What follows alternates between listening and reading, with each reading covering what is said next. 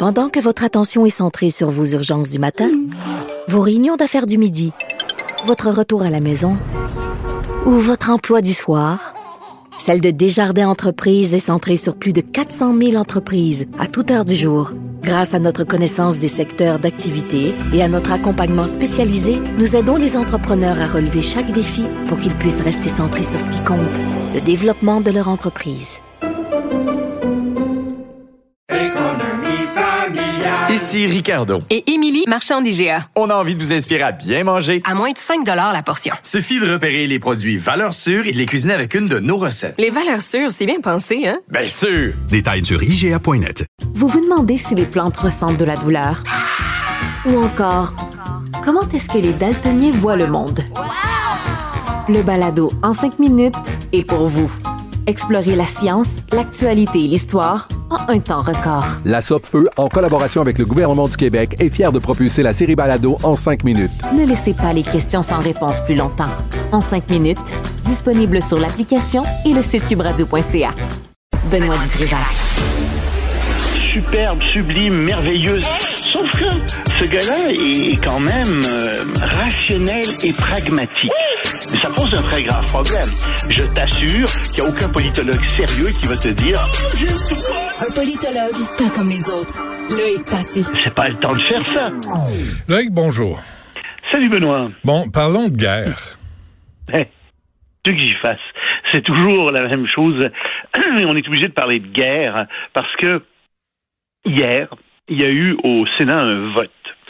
Un, un vote très très important pour financer l'aide à Israël dans la guerre de Gaza, pour financer aussi la guerre en Ukraine, Ukrainiens, et pour financer, bien entendu, le problème qu'il y a avec euh, le, le, la frontière au sud des États-Unis, euh, parce que euh, les, les, républicains euh, veulent absolument lier le financement des deux guerres à la construction d'un mur dans le sud, puis à différentes mesures.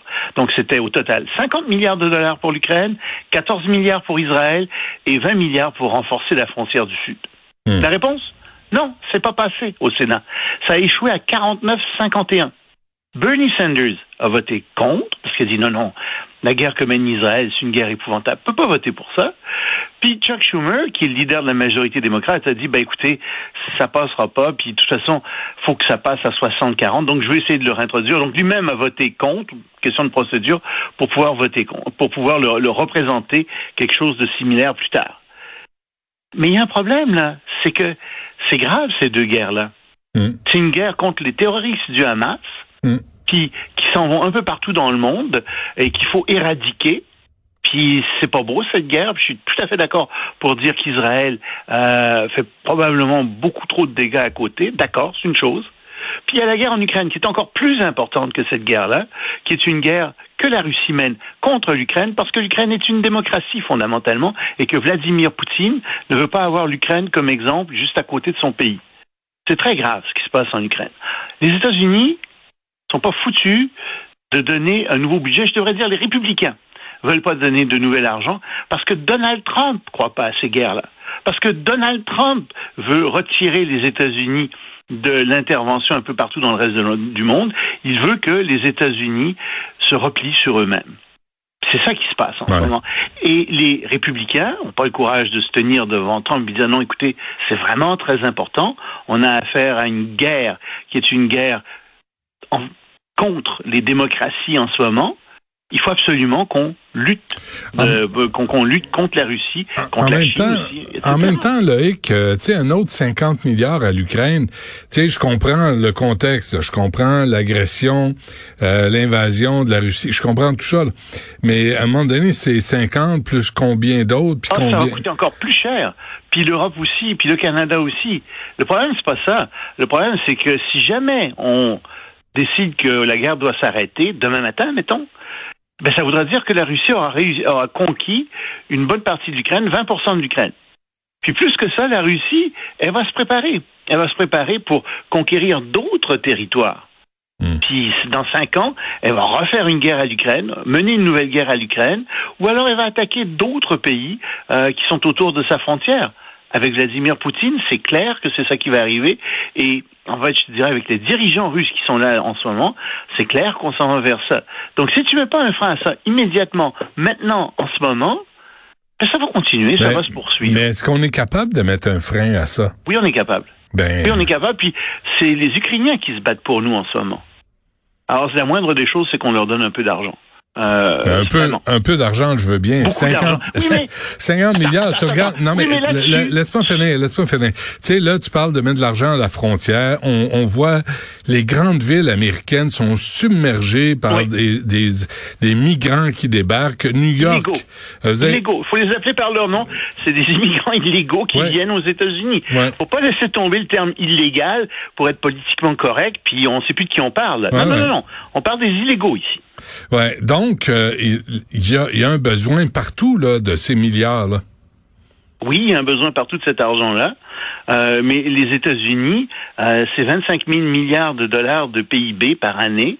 Et si tu veux, aux États-Unis, on a donné 100, si je me trompe pas, on a donné 111 milliards de dollars à l'Ukraine jusqu'à maintenant en deux ans. Oui, mais sur ces 111 milliards, il y en a à peu près 70 milliards qui ont été dépensés aux États-Unis même en armement. dans, dans l'usine, de- dans, l'armement, dans toutes sortes de choses comme ça, dans la recherche, ça fait fonctionner les États-Unis. Plus que ça, ça aide l'armée américaine à rester, euh, si tu veux, moderne, euh, puis à, à- à se développer. Ce qui malheureusement est important en ce moment, étant donné ce qui se passe en Russie, Ouais, ça- étant donné ce qui se passe en Chine puis ailleurs dans le monde. Donc Ouais. oui, ça coûte cher, mais j'aimerais mieux qu'on n'ait pas d'armée moi aussi. Mais on en a besoin malheureusement. J'aimerais mieux qu'on n'ait pas besoin d'investir dans l'armement, mais on en a besoin malheureusement parce que si c'est pas nous qui investissons, faut bien regarder que t'as la Russie, t'as la Chine, euh, la Corée du Nord. Je pense pas qu'il y ait de danger en Corée du Nord même, mais je veux dire, il y a plein de pays qui Ok. investissent massivement dans l'armée, donc il faut qu'on se protège. Allons à l'autre sujet, là, la Russie et l'Arabie saoudite qui couchent ensemble. Ben oui, tiens, c'est drôle. Euh, Il y a euh, Vladimir Poutine qui est passé en coup de vent euh, aux Émirats arabes unis et en Arabie saoudite où il a rencontré euh, le sympathique Mohamed Ben Salman. Hmm. Et euh, il en est ressorti en un seul morceau d'ailleurs. Et Il est chanceux. euh, donc, ce qui bah oui, c'est important quand tu serres la main de Mohamed Ben Salman. Tu sais jamais combien il va te rester de doigts ensuite. Alors, Poutine, donc, s'est entendu avec l'Arabie saoudite pour faire pression sur les pays de l'OPEP pour euh, baisser la production euh, de barils euh, de pétrole par jour à au moins de, de- au moins 2,2 millions de barils par jour. Alors, d'un point de vue environnemental, c'est excellent parce que ça fait monter les prix du pétrole et ça veut dire que ça rend évidemment les énergies vertes plus compétitives. Donc, d'un point de vue global, pour l'environnement, pour la Terre, ben, on trouve que c'est bien. Mais pour la Russie, c'est particulièrement bien parce que ça signifie que les prix du pétrole vont augmenter, elle va avoir plus d'argent et donc elle va pouvoir mener la guerre dont on parlait tout à l'heure contre l'Ukraine encore plus. Pour les États-Unis, c'est pas très bon non plus. Parce que l'inflation va augmenter, tu le sais, quand les prix du pétrole augmentent, tout augmente Mhm, partout. mhm. On essaie de contrôler l'inflation, ça va pas nous aider avec ça. Mais alors là, pas du tout. Euh, c'est là, en Chine où on a besoin, on dévore le pétrole et on, on, on redoute l'inflation, ça va pas être très bon non plus.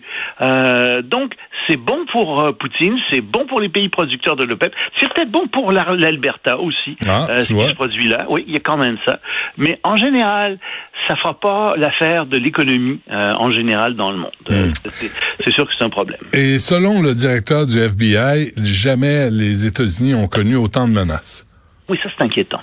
Le directeur du FBI a dit, écoutez, là, on a des problèmes avec le fentanyl. Euh, on a arrêté de plus de assez de cargaisons de fentanyl cette année pour de fentanyl, on a saisi assez de fentanyl pour tuer 280 millions de personnes aux États-Unis.